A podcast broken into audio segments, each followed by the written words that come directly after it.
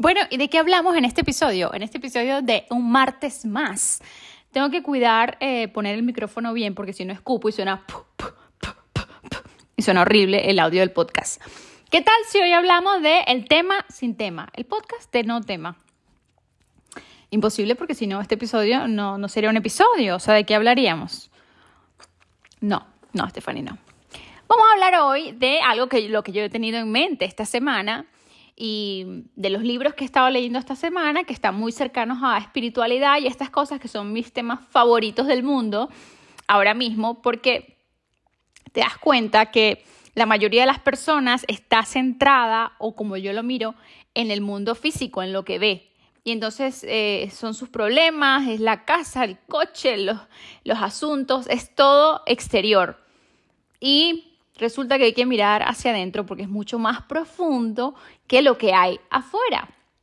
Y eh, en mi opinión más, más interesante y desde donde se pueden resolver las cosas es desde dentro. Pero estamos concentrados en la casa, el niño, los problemas, en lo exterior, en los hechos, en lo físico, que no nos da tiempo de mirar hacia adentro. Entonces, como me la paso leyendo estos libros, estoy leyéndome uno de Osho que se llama el, el la meditación. Un momento, ya va. Aquí lo tengo. Ajá.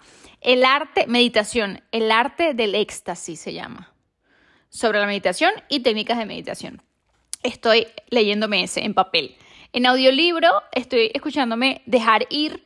Ese libro es espectacular, lo único que dura como 10 horas y tengo como, creo que casi un mes, voy para un mes leyéndome, escuchándome ese audiolibro porque es muy largo, pero también no tiene desperdicio, es buenísimo.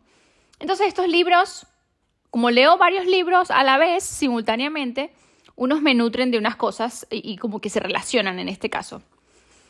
No sé si me he explicado lo que he querido decir. Entonces, eh, pues voy a hablar de lo que, de eso, de lo que me está pasando, de lo que estoy pensando. Y en este caso, estos libros de espiritualidad y de meditación violentamente interrumpida por una llamada telefónica que entró en mi teléfono por no haberlo puesto en silencio antes de grabar el podcast. Pero ya podemos continuar. Entonces decía acerca de estos libros de meditación que la meditación, el significado es el no hacer, ¿no? El dejar de controlar y el, no hacer, el estar sin hacer nada. Entonces, eh, ¿por qué saco a alusión esto? Porque leyendo estos libros, estos tres libros paralelos que me estoy leyendo, eh, hablan mucho acerca de los deseos. A veces tenemos una ansiedad tan imperiosa por obtener esas cosas que queremos que dejamos de vivir en el presente. Y eh, ansia, una frase que me encantó, me encantó, me encantó, que la escuché hoy, decía, el ansia repele al deseo. O sea, que esa misma ansiedad que sientes por cumplir, por lograr eso que quieres, hace que ese deseo se vea aún más lejano. Y está ahí la, historia, prueba de esto, está la historia de la iluminación de Buda, que Buda tenía la intención, tomó la decisión de querer ser un iluminado, más o menos, no sé si la estoy contando bien, me disculpan si no la estoy contando correctamente y eh, al tener ese deseo tan imperioso, durante seis años estuvo buscando desesperadamente esa iluminación y no la encontraba. Porque precisamente esa ansiedad por ese deseo, valga la redundancia, le alejaba de cumplir, de cumplirlo. Entonces, qué, qué tranquilidad, tú que me estás escuchando, a ver si estás de acuerdo conmigo y me lo dejas en los comentarios de este podcast. ¿Qué tranquilidad sería vivir despegados del resultado? Es decir, no es que seas un perezoso, no es que no vayas a hacer nada y, piensas que la vida te va a nutrir y te va a dar todo lo que quieres porque te lo mereces. No, no se trata de eso. Pero sí de hacer las acciones, tomar decisiones, lo primero. Tener una intención fuerte. Tomar la decisión de decir esto es lo que deseo, esto es lo que quiero, ¿no? Y luego de eso, hacer las acciones que sabes que tienes que hacer, hacerlas con todo tu corazón, hacerlas con amor, con empeño, con, con gratitud y despegarte del resultado. Porque al despegarte del resultado, tú dices, bueno, lo que está en mi control es esto, lo que yo puedo hacer, las acciones, pero me despego del resultado. ¿Qué quiero decir? No tengo apego por ese deseo también. Si logro eso, bien, si no lo logro, también. Pero mientras tanto, cuando estoy haciendo esas acciones para lograr esos objetivos, ese deseo, yo estoy aquí en el presente y lo estoy disfrutando y estoy haciendo el máximo. Y no es un agobio, no es un agobio porque esto no es una obligación, porque no es un agobio porque si no logro esto, igual puedo ser feliz. No, no, me, no me dejo la piel de una manera negativa porque, porque si no lo lograra, igual podría ser feliz sin esto. Entonces, quitas el apego al resultado. por eso te despegas del resultado. Es decir, yo hago todo lo que se debe hacer para lograr ese objetivo, pero estando aquí en el presente, disfrutando cada momento, disfrutando el camino. Me despego del resultado. Y ese desapego, ese, entre comillas, desinterés, hace que mi deseo se cumpla tarde o temprano, a través de la paciencia que también hablaba en este libro acerca de la paciencia. Aquí hay dos ingredientes, ¿no? Que serían la fe, la fe, que esa fe te mantiene trabajando por tu deseo de manera, eh, em, de, manera agradecida, contento, feliz, porque estás trabajando por tu deseo. Y la paciencia, porque no tienes ese afán, porque no estás desesperado, desesperada por obtenerlo. Entonces, esto de despegarse del resultado me parece que es uno de los secretos. Yo estoy buscando, yo me considero en la búsqueda de herramientas que me hagan vivir más libre. No siento que viva libremente todavía. Siento que aún tengo demasiadas cadenas que son internas. Y por eso mi búsqueda constante en eh, hallar herramientas que me sirvan. Y esta es una que me gusta mucho porque siento que padezco de eso personalmente. Siento que me cuesta precisamente despegarme y soltar el resultado. Pero qué manera, vuelvo a repetirlo, qué manera tan guay de vivir, tan chévere de vivir, ¿no? Mira, yo hago, doy lo que pueda, doy el 100%, me esfuerzo, estoy ahí en la actividad, estoy completamente en el presente, pero, pero el resultado me despego de él completamente. Otra vez, yo aquí repitiéndome. Entonces, estos libros me dan paz, o sea, los leo, los escucho porque me dan una paz increíble. Si tú quieres escucharlos, tienes dejar ir y em, meditación, el arte del éxtasis, pero este libro es un poco, pienso que es para un nivel avanzado, porque dice unas cosas que son un poco, no sé, que no las concibo todavía.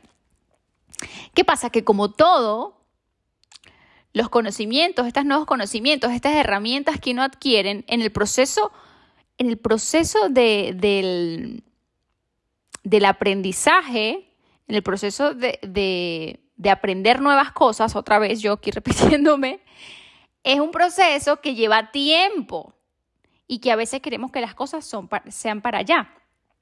Y pensamos que el camino es recto y lineal y que siempre vas hacia arriba, que siempre avanzas y vas hacia arriba, pero no. En el camino van a haber obstáculos, van a haber tropiezos y van a haber pasos para atrás. ¿Por qué? Porque tú previamente has estado con un condicionamiento, con unos costumbres, con unos hábitos, con, unos hábitos también de pensamiento, con unos hábitos de vivir, que los has practicado por mucho tiempo. ¿Cuánto?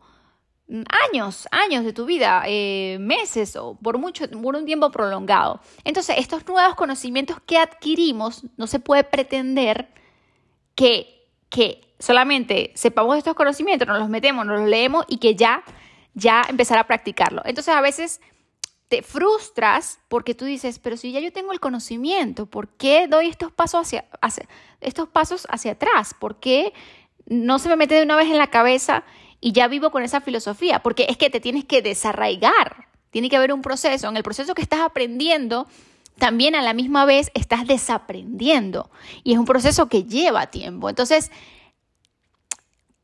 cuando aprendemos cosas nuevas, no hay que desanimarse si no se nos, quedan, se nos quedan inmediatamente o si no las podemos practicar o si no tenemos la suficiente fuerza de voluntad, porque es normal. Tenemos que romper con un patrón de años, con unas costumbres de años y poco a poco ese nuevo conocimiento y a través de la práctica se instaurará y será nuestra nueva forma de vivir.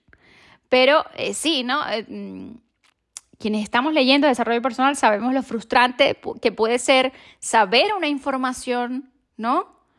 como cuando dices, bueno, no estés donde no te quieren, no estés donde no te quieren, eso está claro. Vale, pero llega alguien que te gusta y tú sabes que no tienes que estar allí, pero luego practicarlo es, es más complicado.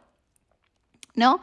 A pesar de que tienes el conocimiento, una cosa es saberlo, una cosa es tener el conocimiento y otra cosa es aplicarlo. Una cosa es saberlo, otra cosa es vivirlo, es diferente. Espero que no me haya liado mucho aquí. Entonces, despegarnos del resultado para vivir en el presente.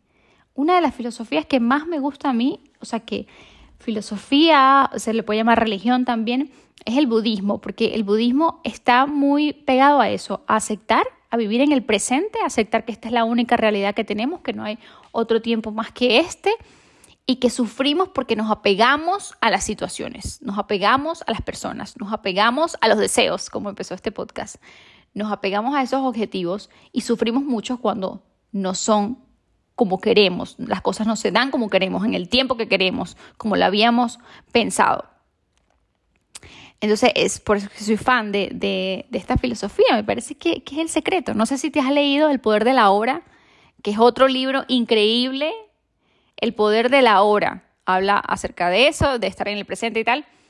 Y, y ese libro para mí es el secreto de la vida para uno liberarse, liberarse de todos estos eh, condicionamientos y prejuicios sociales y familiares y culturales que eh, nos han alejado de nuestra esencia, ¿no? Entonces ahora como adulto uno tiene que madurar y desaprender todo lo que te enseñaron, porque todo estaba, todo, todo estaba mal, vamos a ponernos tétricas, y, tú encargarte ahora de la responsabilidad de decir qué quiero meter en mi cabeza, qué me sirve o qué no, qué creencias son mías, qué creencias eran de mis padres, qué, qué puedo, en qué quiero convertirme yo, ¿no? Tomar la responsabilidad, dejar de ser infantil y encargarte de ahora de tu vida, de cómo quieres que sea, de cuáles quieres que sean tus nuevas creencias y con qué filosofías quieres vivir. No te tienes que quedar con lo que te enseñaron. Entonces, esto ha sido todo el episodio del, episodio del podcast. Muchas gracias si me estás escuchando. Para mí, con que me escuche una persona y que lo que yo le esté diciendo le sirva, para mí es de gran gratificación. O sea, imagínate que una persona te diga, oh, lo que, me, lo que, lo que dijiste en ese podcast me ayudó, me sirvió. Eso es como ¡ah! lo máximo.